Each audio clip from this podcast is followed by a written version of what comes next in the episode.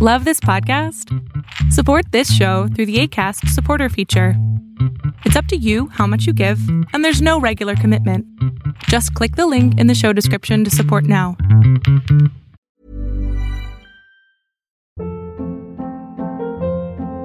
Hold up. What was that? Boring. No flavor. That was as bad as those leftovers you ate all week. Kiki Palmer here, and it's time to say hello to something fresh and guilt-free. Hello Fresh. Jazz up dinner with pecan-crusted chicken or garlic butter shrimp scampi. Now that's music to my mouth. Hello Fresh. Let's get this dinner party started. Discover all the delicious possibilities at hellofresh.com. Quality sleep is essential. That's why the Sleep Number Smart Bed is designed for your ever evolving sleep needs. Need a bed that's firmer or softer on either side? Helps you sleep at a comfortable temperature? Sleep Number Smart Beds let you individualize your comfort so you sleep better together. JD Power ranks Sleep Number number 1 in customer satisfaction with mattresses purchased in-store. And now, save 50% on the Sleep Number limited edition Smart Bed for a limited time. For JD Power 2023 award information, visit jdpower.com/awards. Only at a Sleep Number store or sleepnumber.com. Hola, ¿qué tal? Mi nombre es Adrián Salama y lo que estás a punto de escuchar fue una conferencia que di sobre inteligencia emocional y cómo podemos acrecentar esta, cómo podemos incluso usarla para ayudar a nuestros hijos o hijas a vivir de una manera muy bonita. El título de esta conferencia fue Padres y Madres Gestalt, que es un término que espero que te guste y si no has visitado mi página de internet te invito www.adriansalama.com en donde vas a poder encontrar un montón de información gratuita. Pues yo espero que estén con mucha, mucha energía siendo domingo a las 10 de la noche, lo cual es una locura, pero aquí andamos. Y eh, creo que es importante que eh, lo, que les ponía en el chat, por favor, si no han ido al baño, vayan al baño en este momento, o sea, corran al baño. Este, si sí lo hicieron, pues bueno, adelante, ¿no? Qué buena onda. Eh, importante tener papel y lápiz, porque el tema que les voy a dar es el tema de, o bueno, en la computadora también pueden estar, no, no hay ningún problema. Es un tema sobre mamá y papá gestalt. Es un tema que a mí me gusta mucho, ¿no? Que vamos a hablar de niños y adolescentes. Pero a mí sí me gusta que, entendamos que lo más importante es cómo vamos desarrollando a nuestros niños desde el inicio, o nuestras niñas. ¿no? Perdón si a veces no incluyo los dos géneros, pero quiero que se entienda que hablo de niños y niñas. Pues bien, eh, sobre todo hay que empezar desde la parte de qué es gestalt. No, no sé si todos conocen esta, esta teoría. Pero para mí es una filosofía completa. La gestalt es el aquí y ahora perfecto. Es esta unión entre la psicología, la psicoterapia y el budismo zen, junto con la filosofía, todo junto en una sola amalgama hermosa y que bueno, ¿qué te puedo decir? No, esto es una belleza. Y Gestalt lo que me encanta es que no está peleado con nada. Gestalt, tú puedes ser Gestalt y psicoanálisis, Gestalt y conductismo, Gestalt y sistémico. O sea, puedes abrirte a tantas cosas porque al final creo que mientras más nos eduquemos como psicólogos y psicoterapeutas, más podemos ayudar a nuestros clientes. Creo que eh, hemos cometido un grave error como psicoterapeutas y como psicólogos al encerrarnos como los médicos, ¿no? Eh, tú, tú, te rompes una pierna y tienes que ir con un ortopedista, no vas a ir con un cardiólogo, ¿verdad? En el psicólogo es diferente. Los psicólogos, a pesar de que hemos querido que nos entiendan o que nos respeten como médicos, pues la realidad es que hacemos otro tipo de cosas, ¿no? Hacemos algo mucho más eh, profundo, algo más de, de la mente, del cuerpo, del espíritu, si así lo quieres llamar.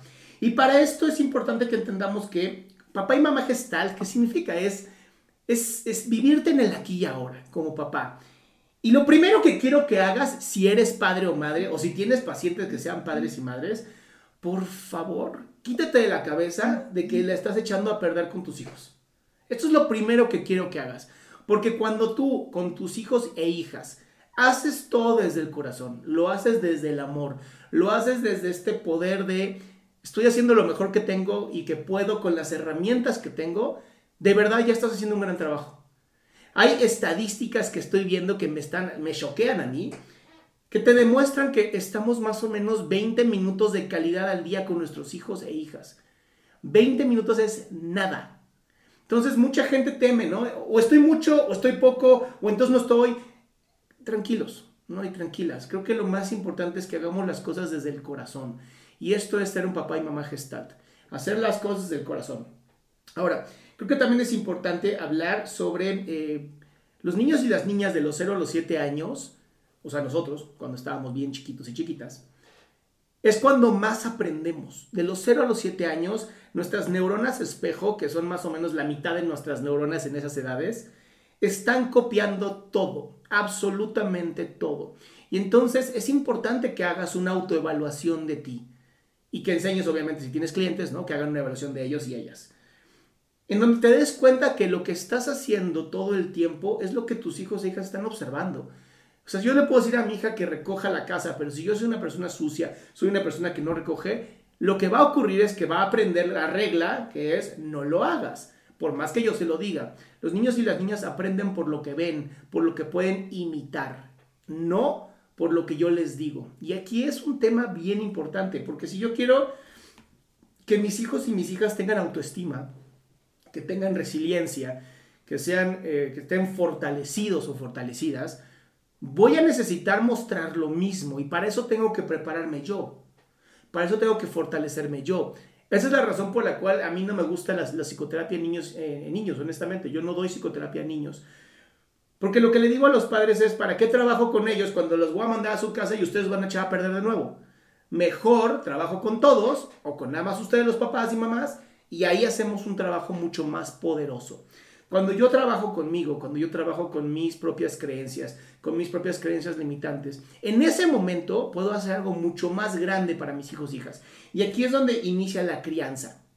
Ahora, eh, en la crianza, creo que lo, que mejor le podemos dar a nuestros, a nuestros pequeños es que entiendan lo que son sus emociones.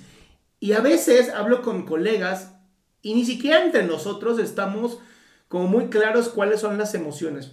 Por lo tanto, te voy a decir las emociones que para mí y varios eh, neurofisiólogos consideran que son las siete emociones básicas y siete emociones principales. Por eso te decía que tengas papel y lápiz. Está demostrado que cuando tú escribes las cosas a puño y letras y con tu mano, aprendes casi en un 60% más. Entonces, hay que empezar a usar estas manos, ¿no? Entonces, la primera emoción que nos llega a todos los seres humanos, con la que nacemos, con la que viene implementada en nuestro cerebrote, es la alegría. Sí, así como viste en la película de Disney que está bien bonita, la alegría es una de las emociones principales con las que nosotros tenemos que empezar a trabajar. Y obviamente la alegría tiene sus vertientes, ¿no? Tiene como sus partes más chiquititas o las partes más grandes, como la euforia, como yo en este momento, ¿no? La euforia.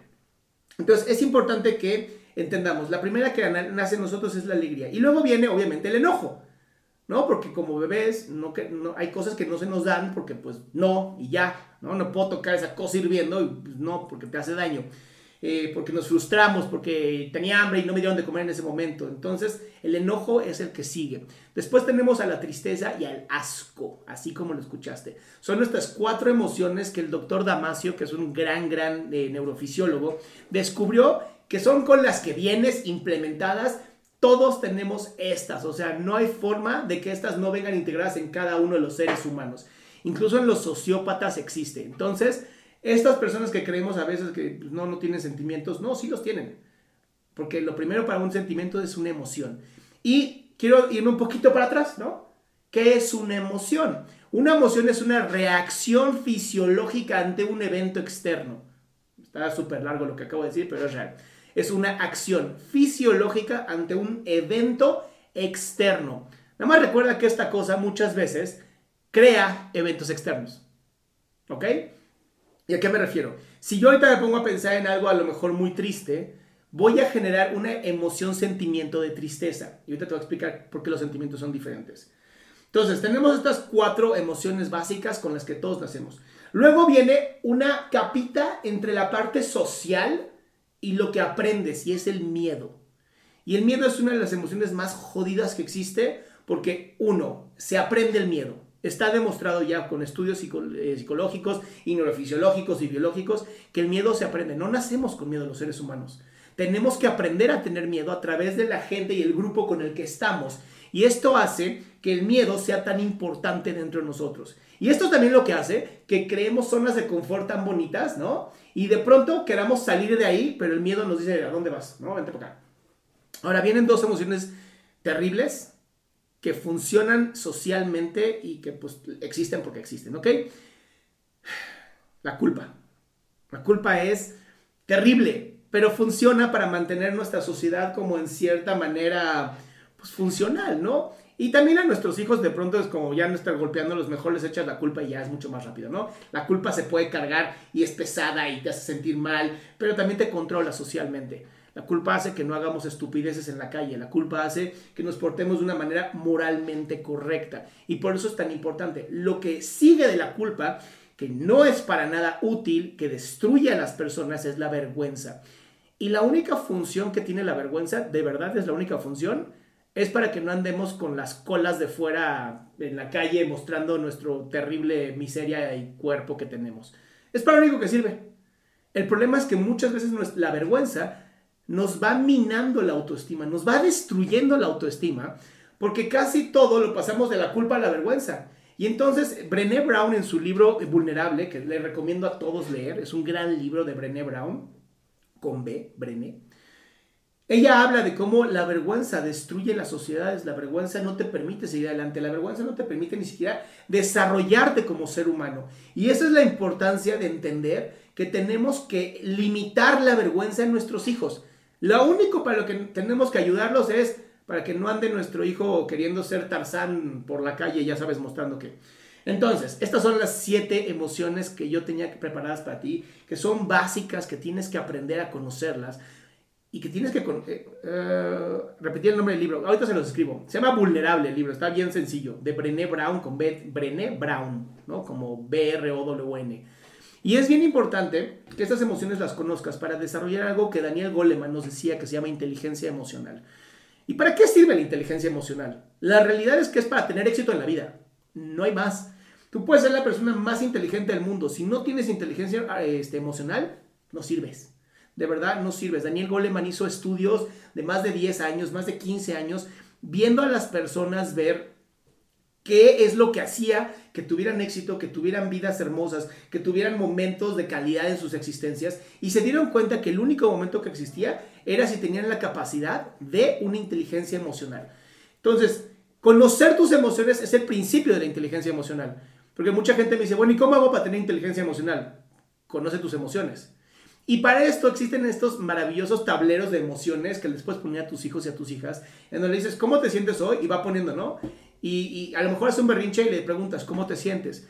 Lo que normalmente hacemos los seres humanos es empezar a buscar información en todas partes. Y uno de los problemas que yo he visto en la crianza es la angustia que existe y la ansiedad que se da en los papás y las mamás cuando se trata de educar a un hijo. O sea, de verdad parece que está tratando de, de desarmar una bomba así de esas que son terribles y que explota la mitad de la humanidad si no lo hacen. Cada vez que hablan de, ¿y cómo hago para, para educarlo? Porque ya lo hice así y no funcionó. Y mi primera respuesta es, ¿y ya le preguntaron qué necesita? No. Es lo primero que hay que hacer. Si tu hijo o hija tiene dos años, ya puede explicar perfectamente qué quiere. No, obviamente, con, sí, mamá, lo que pasa es que yo me sentí frustrado porque tú me dijiste esto y yo no. No. Pero sí te va a decir a lo mejor un, pues necesito un abrazo.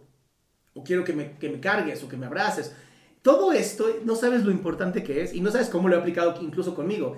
Ahorita soy papá de un hijo de dos años con el que he aprendido un montón de cosas y soy papá de una niña de 10 años que de verdad creo que eché a aprender, ¿no? La pobre como que ahí va arrancando por el mundo y pues así es la vida, ¿no? Cuando son primerizos nos toca porque yo soy primerizo y pues así es la existencia. Ahora, dentro de la inteligencia emocional te sirve para poder vivir en sociedad. Y vivir en sociedad en estos tiempos es complicado. O sea, Hace muchos años no se vivía una pandemia como estas, ¿no? Este, y, yo, yo todavía digo, sí, pero hay una pandemia más grave que nadie habla y nadie dice, que es la pandemia de la depresión. Y es gravísima. Estamos casi en un 36% hoy estadísticamente a nivel, pues no sé si puedo decir toda Latinoamérica, ¿no? Pero sí te puedo hablar de mi país.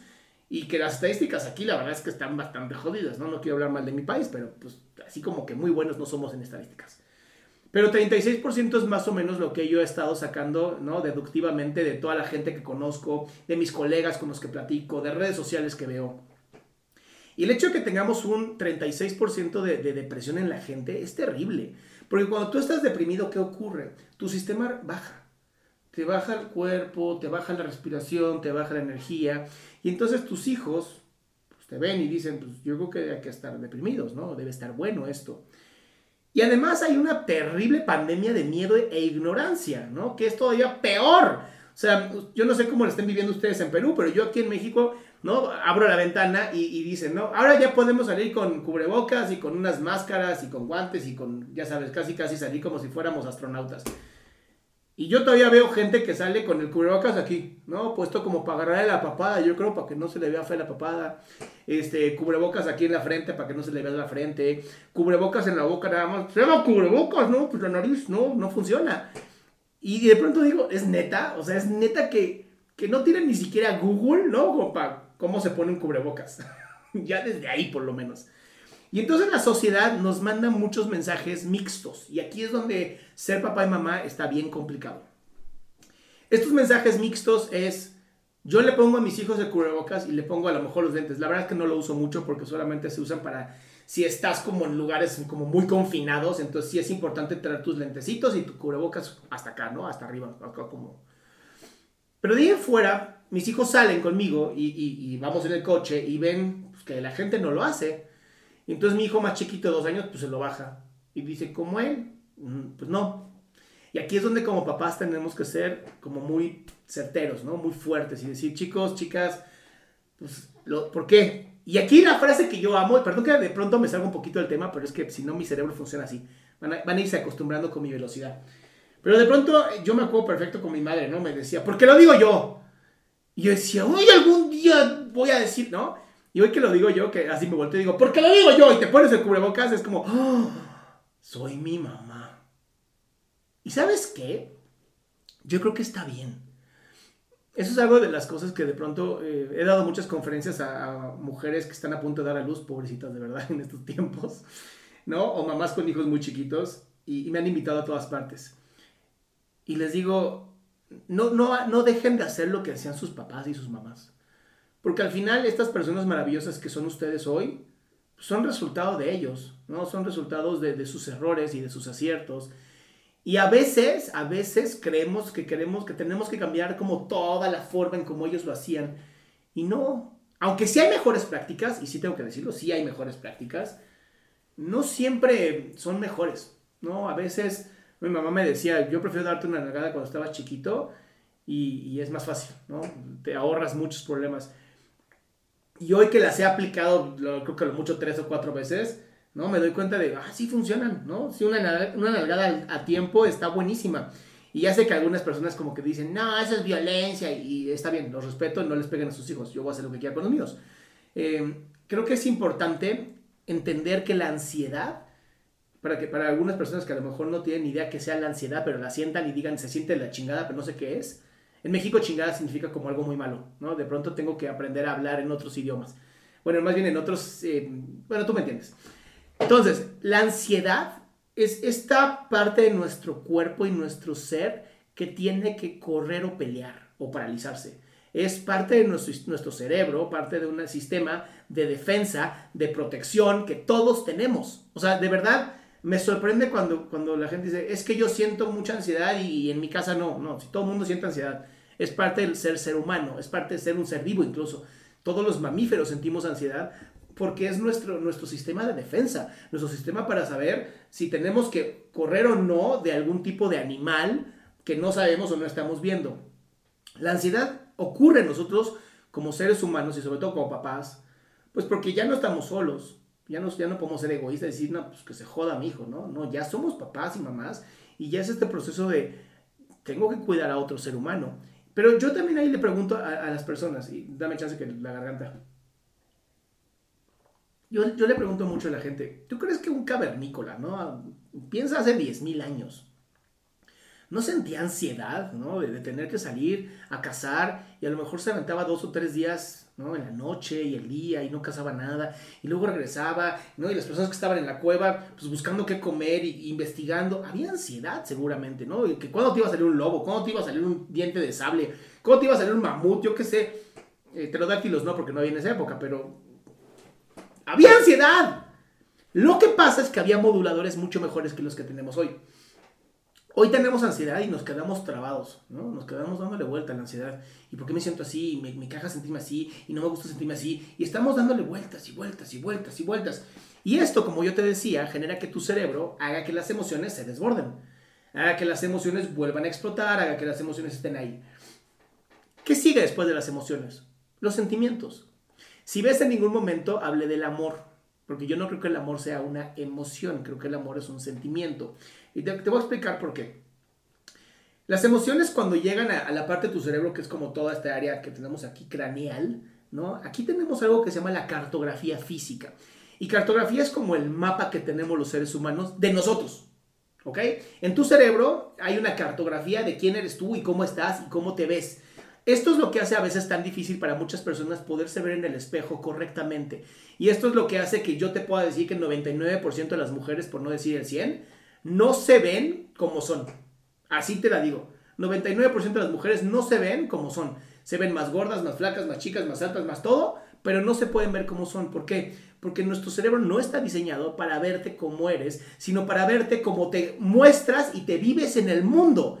Por eso nuestras manos son tan sensibles. Por eso si tú con tu lengua, y este es un experimento que me encanta, si tú con tu lengua tocas tu paladar así, y lo tocas, no vas a sentir lo mismo que si metes tu dedo acá y lo tocas y dices, ay, se siente bien diferente, porque tenemos más nervios. Al tener más nervios en los dedos, en nuestro cerebro, nuestras manos son muy grandes. Y yo no sé si alguna vez te ha dado fiebre, pero es muy divertida la fiebre, ¿no? Y tus hijos seguramente en algún momento les ha dado fiebre y te han dicho que sienten que sus manos son enormes. Esto es porque el cerebro se está sobreestimulando por la temperatura y se empieza a sentir más la mano en tu cerebro.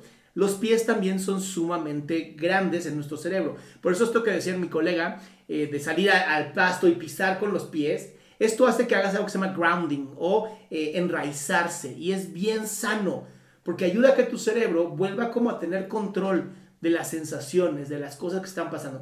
Ahora, no quieres salir, no puedes salir o lo que sea, Digo, pon arroz en el suelo y písalo, también se vale, no, no pasa nada, funciona por muchas maneras. Es bonito el pasto, pero si no tienes pasto, pues pones arroz y vas a sentir, ¿no? Y vas a sentir la textura y el dolor y lo que quieras. En fin, todo esto te va a llevar a la ansiedad. La ansiedad es no tener control, ¿no? Eh, yo te hablaba de, de los sentimientos. Cuando los sentimientos se alteran, empiezan a afectar a las emociones. Los sentimientos son como las emociones evolucionadas y cartográficamente representadas en tu cerebro. Esto es, mucho, mucho coraje, mucho enojo, mucho resentimiento, el nombre lo dice todo, resentimiento, vuelves a sentirlo, que viene por el enojo y el miedo. Estos dos juntos se convierten en el resentimiento. Está demostrado que generan enfermedades, porque en tu cerebro empiezan a sobreestimular esas zonas. Y entonces es la típica gente que dice, siempre me enfermo del estómago, siempre me enfermo de la garganta, siempre me enfermo de la lengua, siempre, ese siempre me enfermo de, es porque ahí es donde todas tus neuronas están mandando el sentimiento que se está sobreactivando en tu cerebro. Las emociones, te lo vuelvo a repetir, las emociones van de aquí para abajo. Los sentimientos de todo tu cráneo para abajo. Y los sentimientos se basan en tus emociones. Son las combinaciones de... Por eso te digo que el amor es tan maravilloso. Y el amor es un sentimiento que puede curar. O sea, por más que, por más que se ve súper romántico esto y por más que se ve así como muy poético, el amor sí cura. Y cuando tú usas tu amor para entregarlo, ya me siento como este Walter Mercado, perdón. Cuando tú usas tu amor para entregarlo a tus hijos, para educar desde el amor a tus hijos y a tus hijas, y dices, mira, yo no sé si está bien, yo no sé si está pedagógicamente correcto, pero yo siento que si hago esto con mi hijo o mi hija va a estar mejor, hazlo. Porque el amor que sientes va a usar que tu cerebro conecte con todas partes, tus neuronas, y entregues lo mejor que tienes para poder ayudar así a tus hijos y a tus hijas. Yo te pedía que tengas justamente en eh, una hoja, hagas un círculo. Esto es bien importante. Yo lo voy a hacer aquí. No sé si se ve, si se ve, perfecto. Yo lo voy a hacer aquí para que tú también lo hagas conmigo.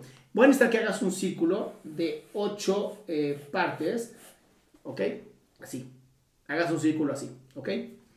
Y en la parte, digamos, de aquí, la superior, es que está, está en mirror, está al revés, pero bueno, la parte izquierda de tu círculo arriba, vas a poner eh, la primera palabra que va a ser, eh, vamos a poner postergación, vamos a poner, vamos a poner los bloqueos para que más o menos vayas viendo que está bien bonito esto.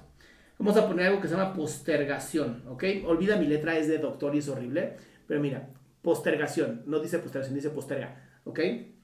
Esa es la primera. De ahí nos vamos hacia arriba, hacia la derecha, ¿ok? Y ponemos la siguiente que es desensibilización. Desensibilización, o sea, no siento. La que sigue va a ser proyección.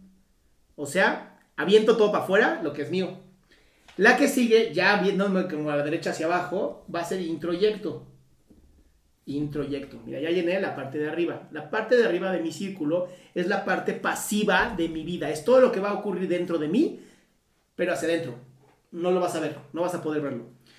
Abajito de introyección vas a poner retroflexión. Retroflexión, que es donde están tus enfermedades. Luego vas a poner deflexión de flexión, cuando yo quiero hacer algo, pero en vez de hacerlo y enfrentarlo, le doy la vuelta, ¿no? Como cuando veías a esa chica guapísima o ese chico guapísimo y en vez de hablar con ella o con él, hablabas con sus amigos. Eso es deflexión. Después le das a confluencia, que ya es la penúltima. Y por último le vas a dar a fijación, confluencia y fijación. Y entonces tenemos un círculo de ocho partes completamente listo. Esto se conoce como el ciclo de la experiencia del doctor Salama, que es una maravilla que creó mi padre, en donde te voy a explicar cómo están los valores principales, cómo tú vas a poder educar a tus hijos y a tus hijas, ¿ok? Y los valores que usamos en Gestalt de verdad son cuatro y no requieres más. ¿Y por qué son valores? Porque van a ser, espero que alguna vez hayas visto estos faros de luz enormes que sirven para que los barcos no se pierdan. Para mí los valores son esos faros. Los valores nos sirven a nosotros para saber hacia dónde vamos y que mientras yo cumpla con mis valores, no importa dónde vaya mi vida, siempre voy a estar guiado por algo, por una luz. Mira qué bonito salió eso.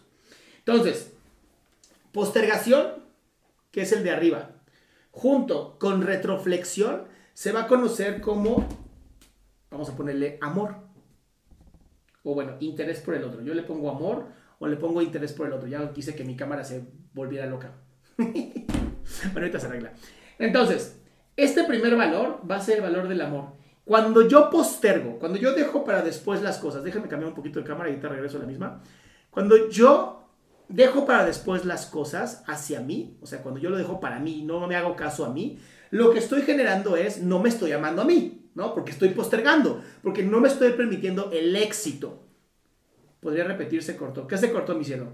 El valor, el valor es la primera parte, postergación con retroflexión, postergación con retroflexión se convierte en el autoestima o el amor propio. Cuando yo postergo algo, lo que sea, cuando dejo para después lo que sea, estoy demostrando que no me amo a mí. Estoy demostrando que me importan más los demás que yo. ¿Ok? Imagínate para un hijo o una hija ver esto. Es como mi papá siempre deja todo para los demás, siempre le entrega todo a los demás y no se cuida así. Y entonces queremos que nuestros hijos digan, wow, qué grande fue mi madre, qué grande fue mi padre. Todo lo contrario, tu hijo está aprendiendo Ah, pues entonces yo no debo de nunca ver por mí y nada más tengo que estar viendo por los demás. Última palabra. La última palabra es retroflexión. No, mi amor, retroflexión. ¿Ok? Entonces, la primera parte del ciclo, el 1 y el 5, se van a convertir, o sea, si pones tu círculo, además, lo voy a poner aquí. 1 y 5. Espero que se vea. 1 arriba, 5 abajo. Esta es la retroflexión. ¿Bien? Excelente. Luego nos vamos a la parte de la desensibilización, la segunda parte. Eso, muchas gracias Tatiana. La siguiente parte que vamos a hacer el 2 y el 6, ¿no? Va a ser la desensibilización y la deflexión. Ah, no te dije algo, perdón. Lo siento, es que estoy tratando de dar una clase en 45 minutos. La retroflexión, cuando yo retroflecto hacia mí, le estoy mostrando al mundo que el, afuera es mucho más importante que adentro. Y entonces prefiero lastimarme a mí que decir lo que siento. Que decirle a la gente, ¿sabes qué?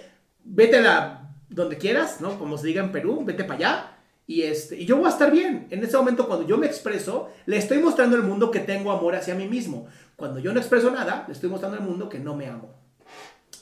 Con la deflexión y la deflexión, con la desensibilización y la deflexión, cuando yo desensibilizo y no deflecto, estoy haciendo algo que se llama el eje de la honestidad. ¿Ok? Entonces, imagínate qué bonito. Tienes, el primer valor es el autoestima. O sea, los valores como papá. Voy a tener autoestima. Mi siguiente valor va a ser la honestidad. Pero si no siento, ¿cómo voy a ser honesto conmigo si ni siquiera sé lo que siento? No puedo. Entonces no puede haber honestidad si yo no estoy sintiendo y no estoy conociendo cómo me siento.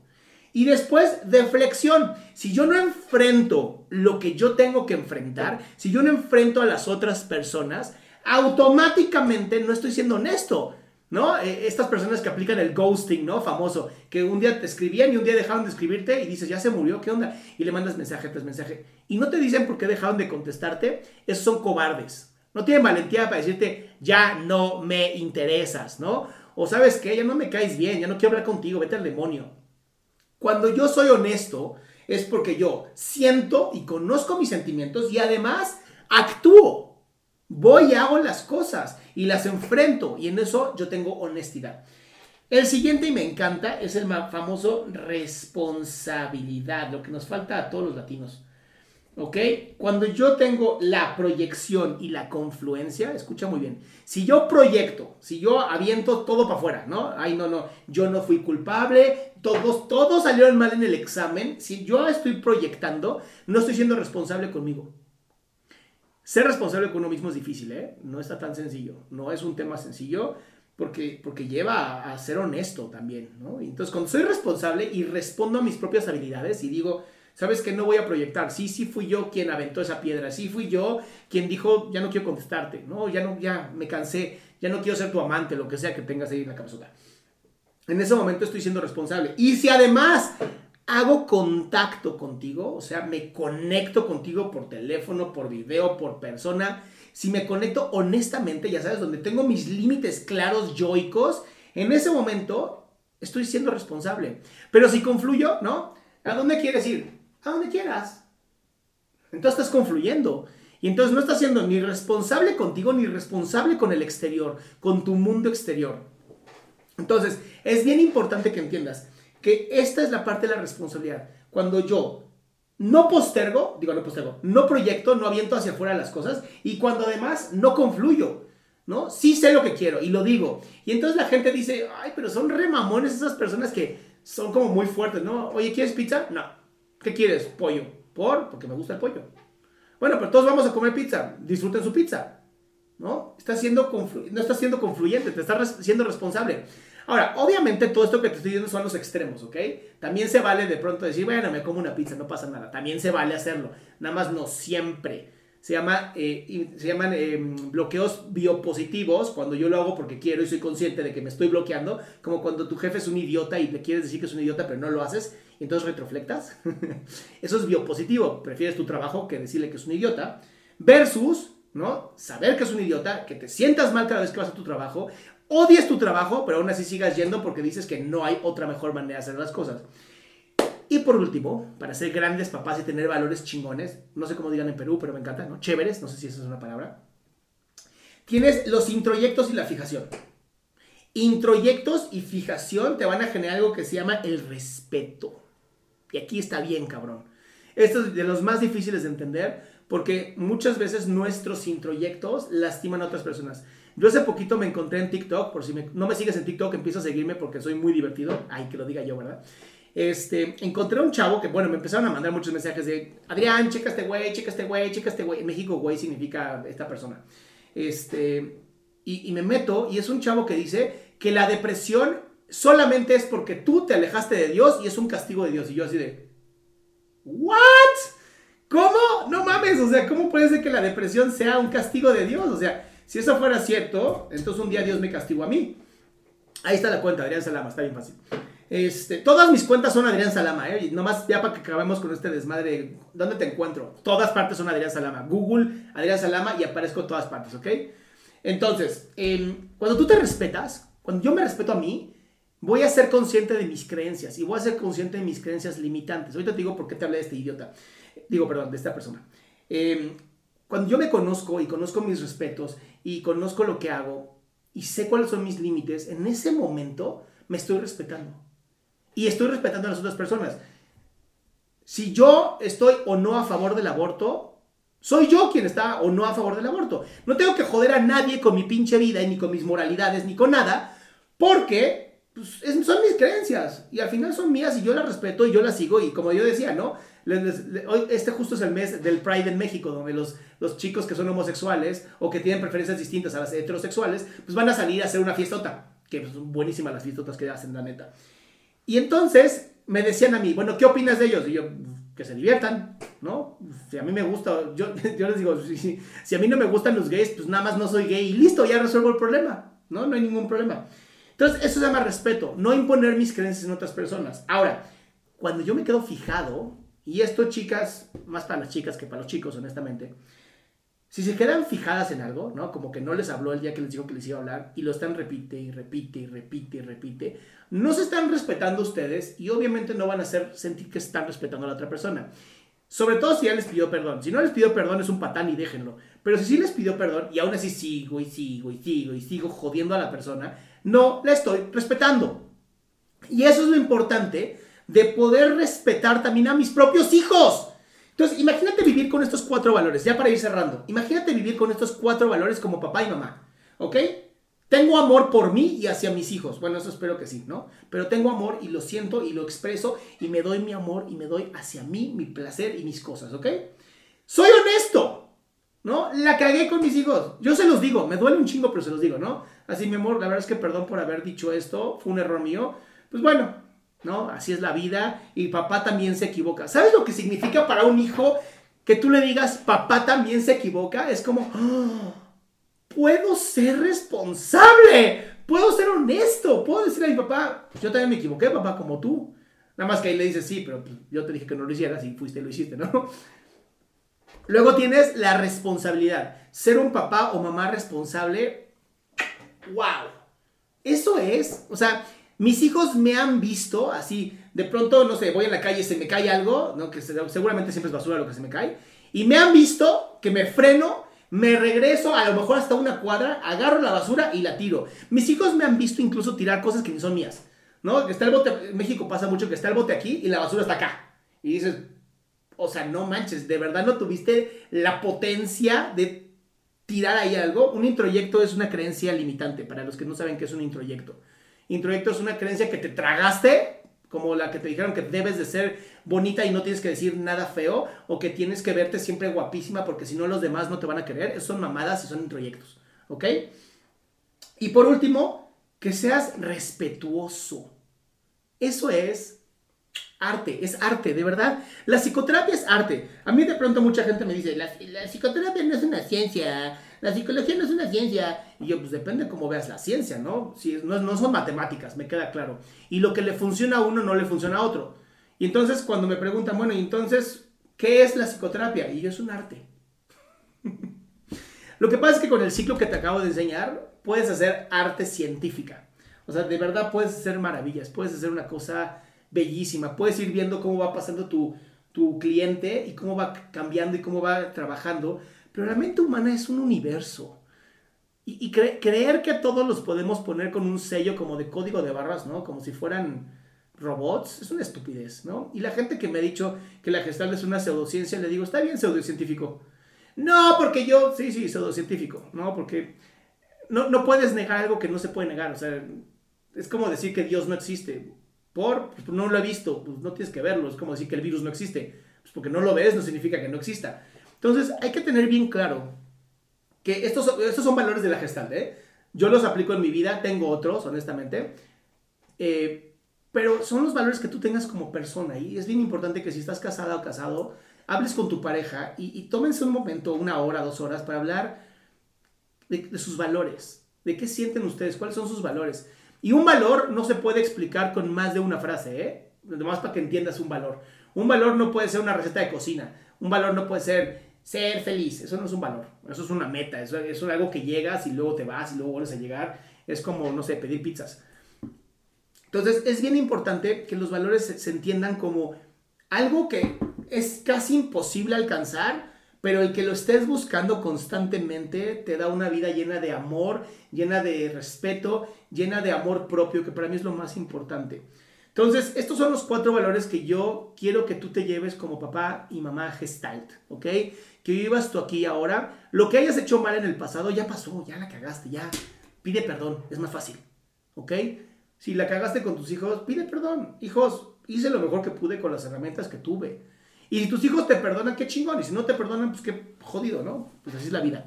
Entonces, es importante que estos valores los tengas y los platiques con tu pareja y veas pues cuáles sí tienes, cuáles no. Que ya me dice todo borroso, quién sabe por qué mi cámara hace esto. Cámara, cámara, ¡pum! Bueno, no funcionó. El chiste es, estos son los valores que yo creo que son maravillosos para ser un papá gestalt. Creo que es importante tenerlos, creo que es importante vivirlos incluso. Y voy a leer algunas de las preguntas. Se cortó una parte. Mencionar lo que es antes del introyecto. Sí, la proyección. Igual supongo que les van a mandar esta maravillosa grabación que estamos teniendo para que la puedan tener. Me gustaría saber si hay preguntas, porque pues, aquí en México ya van a ser las 11, supongo que también allá en Perú, creo que es el mismo horario. Este, y a mí sí me gusta dormir. Entonces no sé si hay preguntas sobre todo esto que les dije. No sé si ya desaparecieron. Ah, les pongo aquí mi página. noches. Hola, buenas noches. Soy Yulisa. Una pregunta. Este, me interesa mucho este tema. Justo estábamos haciendo una tesis sobre la inteligencia emocional de los niños. ¡Qué bien! Y quería saber si el- la inteligencia emocional es igual o al desarrollo emocional. Se necesita. Es que no puedes tener un desarrollo emocional si no hay inteligencia emocional. O sea, digamos que la inteligencia emocional es la parte de raciocinio sobre lo que es el desarrollo, que es la parte activa.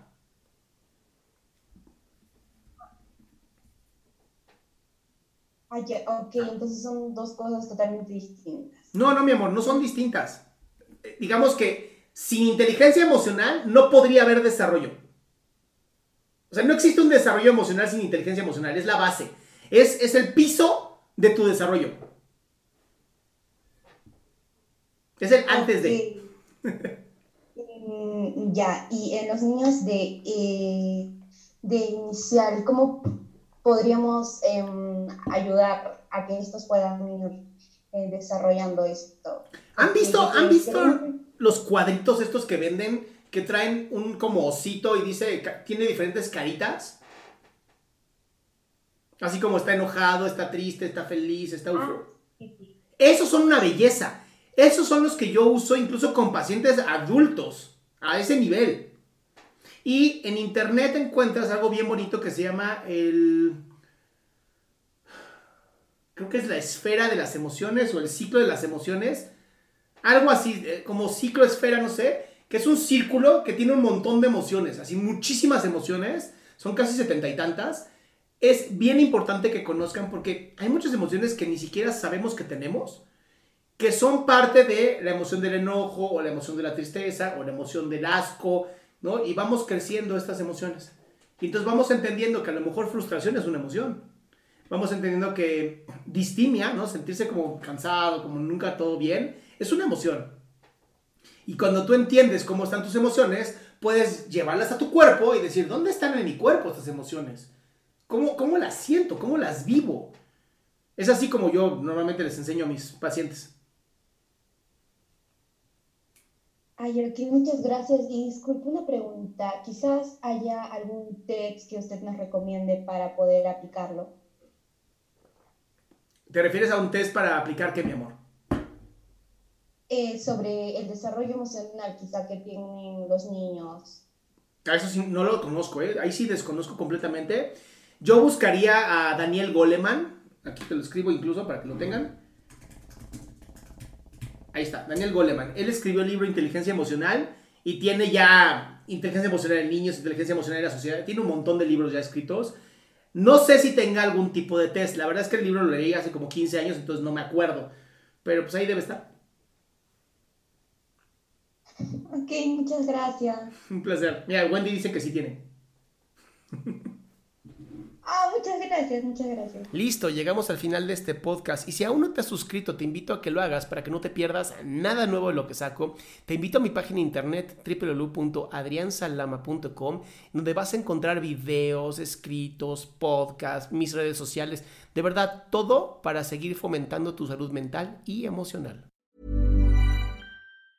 Ever catch yourself eating the same flavorless dinner three days in a row? Dreaming of something better? Well, HelloFresh is your guilt-free dream come true, baby. It's me, Kiki Palmer. Let's wake up those taste buds with hot, juicy pecan-crusted chicken or garlic butter shrimp scampi. Mm. Hello Fresh. Stop dreaming of all the delicious possibilities and dig in at HelloFresh.com. Let's get this dinner party started. If you thought the only way to get a more defined jawline with natural looking results was through surgery, think again. Juvederm Volux XC is a non surgical injectable gel filler that improves moderate to severe loss of jawline definition and can help you achieve natural looking results with little downtime. Even better, this improved definition lasts up to one year with optimal treatment. No maintenance required. Improve jawline definition for a smooth, sculpted look with Juvederm Volux XC. For important safety information and to find a licensed specialist, visit juvederm.com. That's J U V E D E R M.com. Not for people with severe allergic reactions, allergies to lidocaine, or the proteins used in Juvederm. Common side effects include injection site redness, swelling, pain, tenderness, firmness, lumps, bumps, bruising, discoloration, or itching. There's a risk of unintentional injection into a blood vessel, which can cause vision abnormalities, blindness, stroke, temporary scabs, or scarring. Talk to a licensed specialist to find out if it's right for you.